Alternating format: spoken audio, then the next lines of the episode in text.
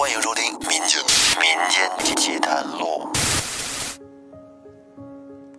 大家好，欢迎收听由喜马拉雅独家播出的《民间奇谈录》，我是老岳。这期节目中的这个故事呢，来自于我们听友人墨雨读的分享。故事中的这个事儿是发生在解放前，是人墨雨读从他大姨的口中得知的。曾经呢，他为了求证这个事情的真实性啊，这个事儿是不是真的存在，他还和几个老人聊起过这个话题，并且呢，都得到过他们的肯定。所以说，人墨雨都觉得应该给大家分享出来，甭管这个事儿它是真是假，就当给大家在无聊的时候打发一下时间吧。人墨雨读他姥姥的那个村子。从解放前到现在，村名一直就没有改过，叫小磨子村。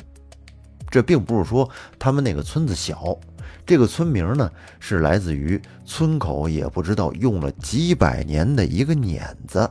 现在呢，这碾子也不知道去哪儿了，而村子的名字却依然还保留着。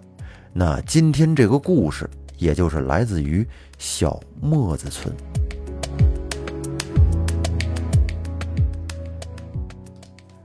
在解放前的一个冬月，也就是农历十一月，谁也没记住到底是哪一天。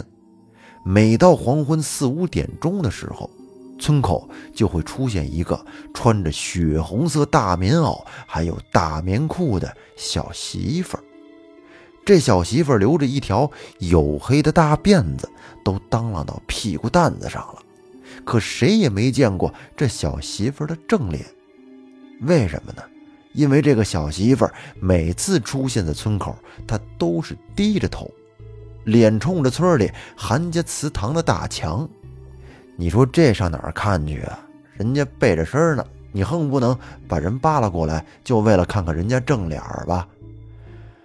这小媳妇儿是天天来，问啥也不吱声。于是这就在村里引起了那帮爱传闲话的老娘们的注意。有人说：“哎，你知道吗？这是打沈阳跑过来的姚姐儿。”还有人说：“哎呀，这是镇子里李老财那老头子娶的小老婆，这是出来会野汉子来了。”也有人说：“拉倒吧，你可别胡咧咧了。我听三舅妈侄女说，这是南蛮子带过来憋宝的。”那人说：“你咋知道这是憋宝的？憋宝的还有女的？这一天天的，就你能啥都懂。”反正这农村老娘们的嘴就跟棉裤腰似的，说什么的都有。可这穿红衣服的小媳妇是天天来，什么时候走的，人们也都不知道。您想啊，这大冬天的，天黑的也比较早，谁能冷死寒天的站在屋外看一个面壁的女哑巴呀？这开始啊，人们还挺新鲜，但是几天的新鲜劲儿一过。村里那些爱聊八卦的老娘们们也就不去村口对这位穿红衣服的小媳妇品头论足了。虽然这些老娘们的热情降下去了，但是村里的登徒子们可是一直热度不减。这登徒子呀，可以理解为好色之徒。这些人的心里都惦记着这个红衣红裤、大黑辫子的小媳妇儿。单就不看脸，您就看那小腰，那黝黑的大辫子，还有高高翘起的大屁股蛋子，这小娘们可以说是村中的极品呀！就村里那些大老娘们，哪个能行啊？话说这村里有一个叫尤二的山炮，你说他奸吧，但是呢，他却总干一些虎逼的事儿。最有名的就是有一次在家里。他用那鞭子抽打拴在木桩上的驴，这邻居有好事的人就问说：“你干嘛打驴啊？”这尤二回答说：“驴不服，他冲我瞪眼，我就想跟他一决高下。”他这话让邻居们都瞠目结舌，这人这不有病吗？哎，也就都不搭理他，走了。反正就通过这么一个简单的小事吧，就足以见这尤二的为人了。尤二大概四十多岁，因为家里非常贫穷，再加上为人特别生猛，所以呢一直没有娶媳妇儿。平时他在村里的作风也确实实在是太差了。夏天偷看大姑娘小媳妇洗澡，偷人家姑娘的红肚兜，这就足可以看出他是多么渴望需要一个女人的慰藉呀。其实啊，在众多老娘们品头论足的时候呢，尤二早就趴在旁边的大土豪后面偷偷的瞄着很长时间了。这尤二几乎天天不落，每到下午必然趴到土豪后面等着这个红衣小媳妇儿。可是尤二即便这么等，他也一次都没发现这红衣小媳妇儿是什么时候来的，或者是什么时候走的。当然。这些对尤二来说都不重要。有这么一天晚上，尤二这个乡村土流氓发现围观红衣小媳妇的人都走了，于是他便从怀里拿出了提前准备好的那瓶赊来的老散白，灌了两口，壮了壮胆子，然后呢，就跳出了壕沟，走向红衣小媳妇说：“那啥，妹子。”我瞅你好几天了，这天寒地冻的，把你冻坏了咋整啊？你和哥回家吧，哥哥肯定对你好。你你你看咋样？这两口老散白看样子也是没顶啥用。你还别说，尤二的一番话让这小媳妇突然的把脸转了过来。哎呦，好一张娇艳欲滴的小脸儿啊，是白里透着红润。那个眉眼，你就闭着眼睛寻思去吧，怎么寻思怎么好看。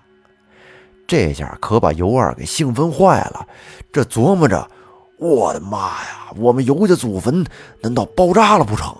这绝不是祖坟冒青烟这么简单呀！于是呢，尤二就把红衣小媳妇领回了家里。这夜夜欢愉，自不必细说。那这个事儿在当年没有任何电讯传播的手段的情况下，还是迅速的传遍了十里八村。自从红衣小媳妇和尤二搭伙过日子之后，尤二就谁也不见了，他变得很少出门，偶尔出一次门，这邻居就发现尤二怎么变化这么大呢？以前从没见过他弯过腰和驼过背呀，这才几天功夫啊，就腰也弯着，背也渐驼，满头的这头发也白了。这农村老爷们儿按说没有这么娇贵呀，可他这变化也招是有点太大了。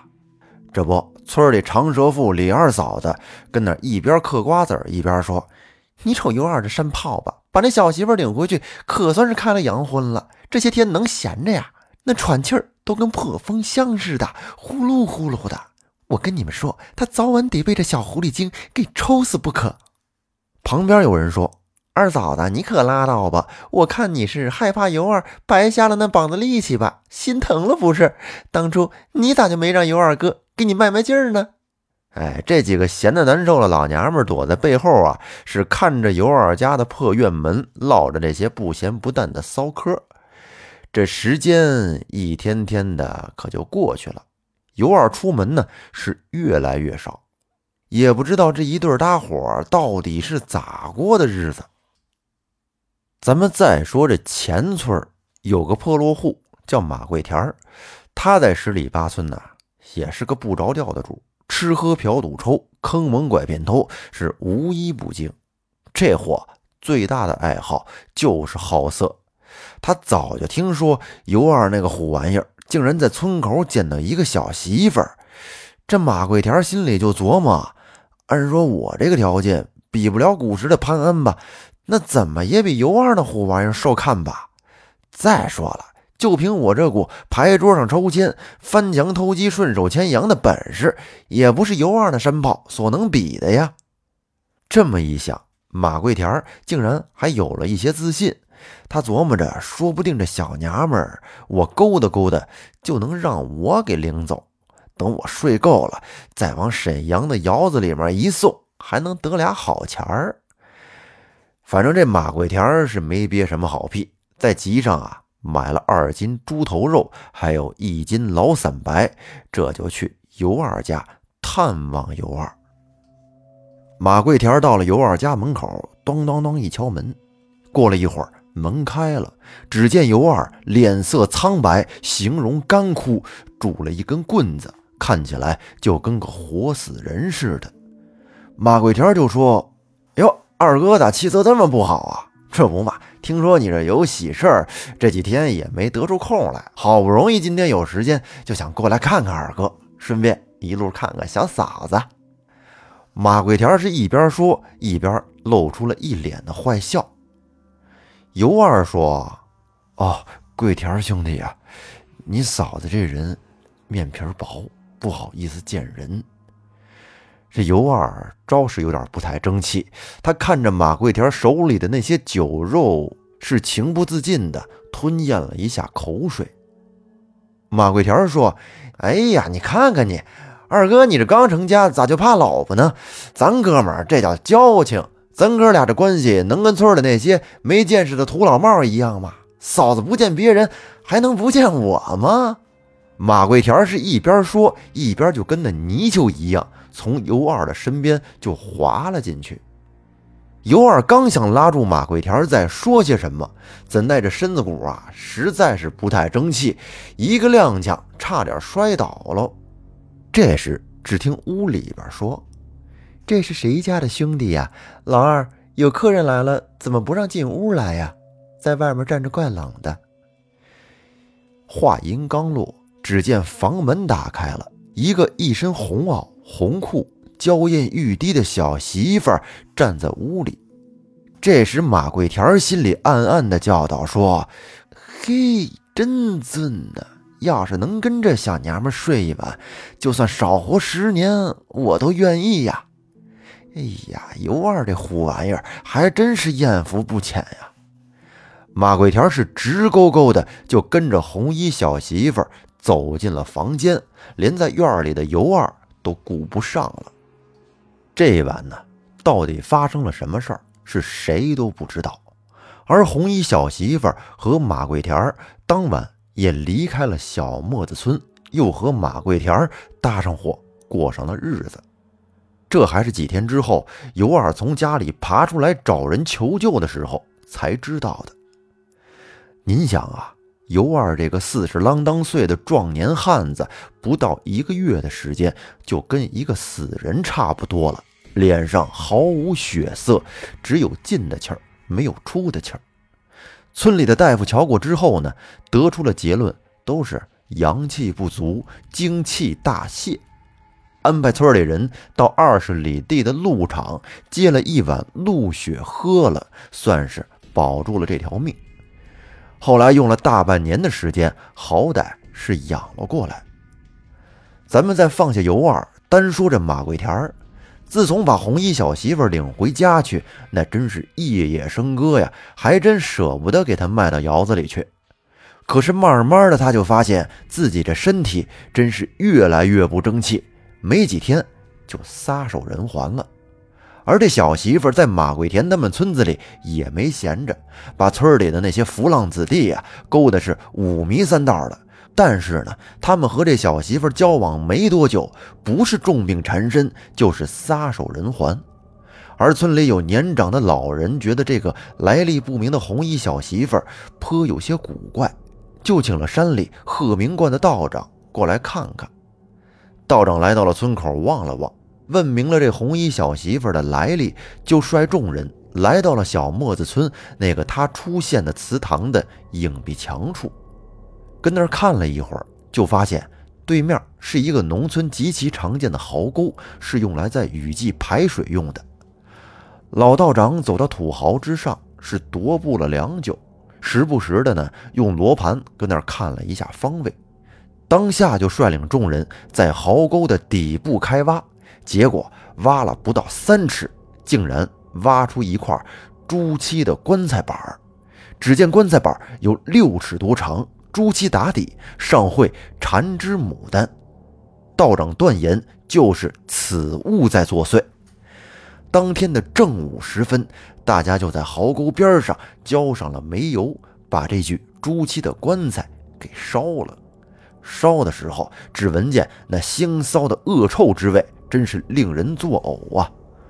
有那好事的就回到马桂田的住处，发现那个娇艳欲滴的红衣小媳妇儿已经不知什么时候无影无踪的消失了。